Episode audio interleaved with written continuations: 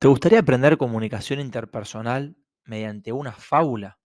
Me refiero al proceso por el cual los seres humanos intercambiamos sentimientos e información mediante mensajes verbales y no verbales. Una llamada telefónica, una conversación entre amigos o una reunión de trabajo son algunos ejemplos de comunicación interpersonal. Aunque las personas practicamos a diario este tipo de comunicación, ya que es algo ineludible, pocas veces nos paramos a reflexionar sobre su importancia y tampoco sobre los problemas que pueden surgir si no se realiza correctamente. Por ende, es fundamental que conozcas sus claves para fomentar que tus relaciones interpersonales se den de una manera positiva, ya que esto repercute en todos los aspectos de tu vida. Mi nombre es Joaquín Tamborini y ahora sí, te doy la bienvenida a este nuevo episodio de este podcast de desarrollo personal denominado Un Mundo Más Humano.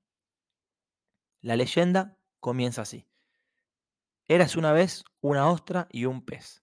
La ostra habitaba las aguas tranquilas de un fondo marino y era tal la belleza, colorido y armonía del movimiento de sus valvas que llamaban la atención de cuantos animales por allí pasaban. Un día pasó por el lugar un pez que quedó enamorado al instante se sintió sumamente atraído por la ostra y deseó conocerla con todo su ser. Sintió un fuerte impulso de entrar en los más recónditos lugares de aquel animal misterioso. Y así partió veloz y bruscamente hacia el corazón de la ostra, pero ésta cerró también bruscamente sus valvas. El pez, por más y más intentos que hacía para abrirlas con sus aletas y con su boca, no lo lograba. Entonces pensó en alejarse esperar a cuando la ostra estuviera abierta y en un descuido de esta entrar veloz sin darle tiempo a que cerrara sus valvas. Y así lo hizo, pero de nuevo la ostra se cerró con brusquedad. La ostra era un animal extremadamente sensible y percibía cuantos mínimos cambios en el agua ocurrían. Y así, cuando el pez iniciaba el movimiento de acercarse, ésta se percataba de ello y al instante cerraba sus valvas. El pez, un tanto triste, se preguntaba ¿Por qué la ostra me teme? ¿Cómo puedo decirle que lo que deseo es conocerla y no causarle daño alguno? El pez se quedó pensativo y estuvo durante mucho rato preguntándose qué podría hacer. De pronto se le ocurrió una gran idea. Pediré ayuda, se dijo. Sabía que existían por aquellas profundidades otros peces muy conocidos por su habilidad para abrir ostras y hacia ellos pensó en dirigirse. Sabía también que eran peces muy ocupados y no quería molestarlos. Deseaba que le escucharan y que le prestaran su ayuda. Aunque pensó, seguro que estarán tan ocupados que no podrán ayudarme. Pero también se preguntó, ¿qué puedo hacer entonces para conseguirlo? Tras pensar algún rato, llegó a la conclusión que lo mejor era informarse por otros peces que les conocían acerca de cuál era el mejor momento para abordarles y cómo tendría que presentarse. Después de informarse muy bien, eligió el momento más oportuno y hacia los expertos se dirigió. Hola, dijo el pez, necesito vuestra ayuda. Siento grandes deseos de conocer una ostra gigante, pero no puedo hacerlo porque cuando me acerco cierra sus valvas. Sé que vosotros sois muy hábiles en abrir ostras y por eso vengo a pediros ayuda. El pez continuó explicándoles las dificultades que tenía y los intentos por resolverlas. Llegó a decirles la sensación de impotencia que le entraba y los deseos de abandonar tras tantos intentos fallidos. Los peces expertos le escucharon con suma atención y le hicieron notar que entendían su desánimo, pues ellos mismos se habían encontrado en circunstancias similares. Le felicitaron por el interés que mostraban aprender y por la inteligencia que demostraba tener al pedir ayuda y querer aprender de otros. El pez se sintió mucho más tranquilo y esperanzado. Les contó los temores que tenía al pedirles ayuda y fue abriéndose cada vez más a toda la información que aquellos peces maestros le contaban. Escuchó con atención cómo a pesar de sus habilidades había algunas ostras que también le resultaban difíciles de abrir, pero ello, más que ser un motivo de desánimo, les estimulaba a seguir investigando y reunirse para intercambiar conocimiento y mejorar sus prácticas de abrir ostras. Mira, algo muy importante que has de lograr es suscitar en la ostra el deseo y las ganas de comunicarse contigo. ¿Y cómo podré lograrlo? preguntó el pez. de la misma manera que tú has logrado comunicarte con nosotros y abrir así nuestras valvas de pez. ¿Cómo? Claro, tú deseabas que nosotros te escucháramos y te prestáramos ayuda. Nos has dicho que dudabas de si podías lograrlo, ¿no es verdad? Sí, así es. Podrías haberte quedado con la duda, pero en lugar de eso, diseñaste un plan de acción. Buscaste información acerca de nosotros, te informaste de cuál era el mejor momento de abordarnos y de qué decirnos. Tú sabías que nosotros éramos muy sensibles a la expresión honesta y sincera de necesito vuestra ayuda. También sabías que nos agrada el reconocimiento de nuestra competencia y veteranía en abrir ostras. Te confesamos que todo ello nos agradó mucho. También nos gustó tu mirada franca y serena, además de tus firmes y honestas palabras. Sí, en efecto eso es lo que hice. Ahora que lo decís, mis valvas de pez se sintieron también abiertas al notar que me escuchabais con atención. Me agradó mucho el hecho de que os hicierais cargo de mi impotencia y, por qué no decirlo, me agradó también el que me felicitarais por pediros ayuda. Claro, todo eso suele ser recíproco, contestaron los peces. Muy bien, pero ¿cómo podré hacerlo con la ostra?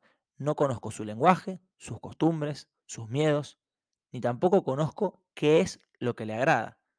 A ver, ya has comenzado a diseñar un plan de acción para abrir la ostra. El primer paso ha sido el de visitarnos para que te informemos de sus costumbres, de sus miedos, de todo aquello que le agrada. Te diremos todo aquello que suele generar temor en las ostras les asusta el movimiento brusco de las aguas. De hecho, habrás observado que cuando hay tempestades y hay mucho oleaje, las otras están fuertemente cerradas. Es por eso que si te acercas a ellas cuando hay muchas turbulencias, tendrás grandes dificultades para lograr que se abran. Y les asusta el que algún animal se acerque de modo imprevisto. Les agrada, en cambio, los movimientos suaves, los besos, las caricias, y el que no se entre en sus interioridades sin antes conocerse durante algún tiempo. También les agrada mucho el que, se, les hable en su lenguaje. Habrás observado que lanzan a través de sus valvas pequeñas pompas de aire. Si las observas con suma atención, podrás aprender los códigos que utilizan y sus significados. Cuando están tristes, asustadas, tiernas o alegres. De este modo, los peces continuaron asesorándole.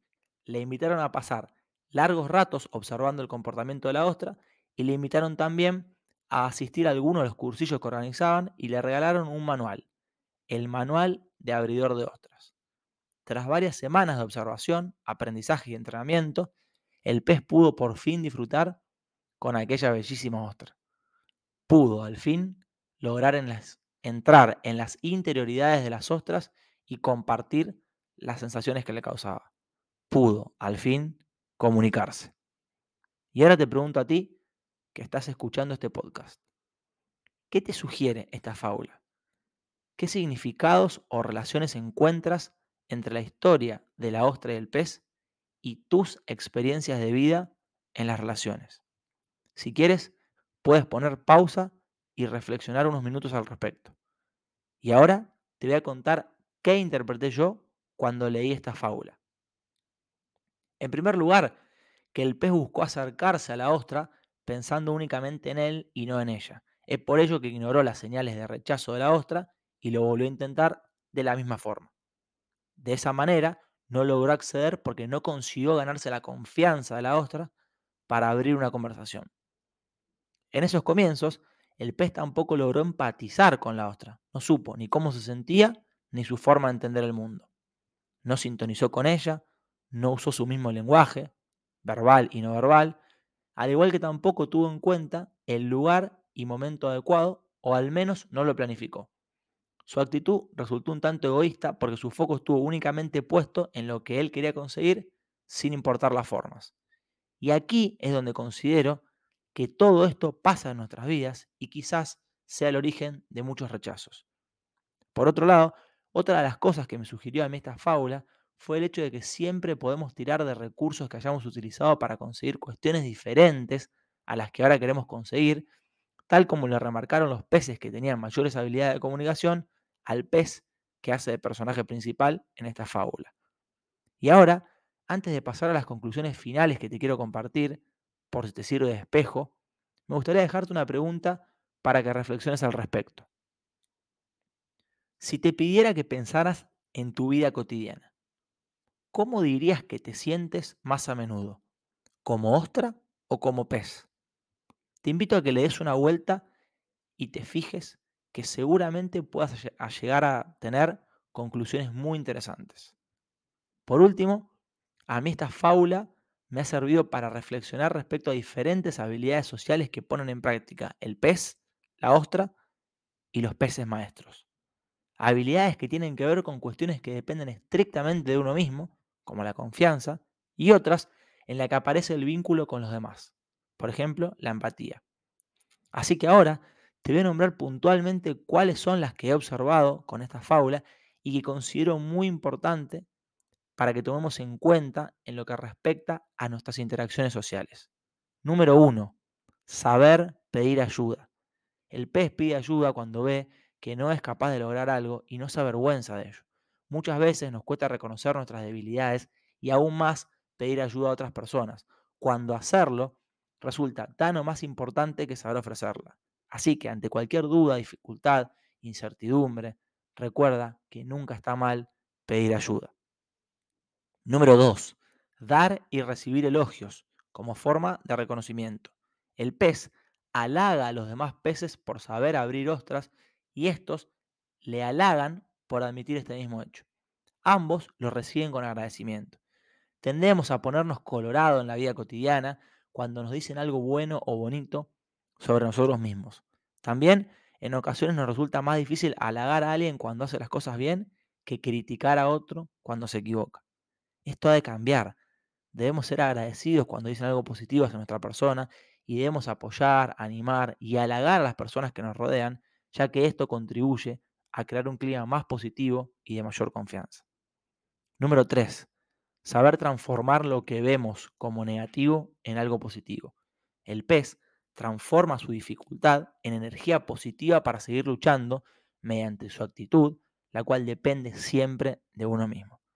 Nosotros podemos hacer lo mismo, no ver solo la parte negativa de las cosas, sino fijarnos en aquello positivo, aunque pensamos muchas veces que no lo tiene.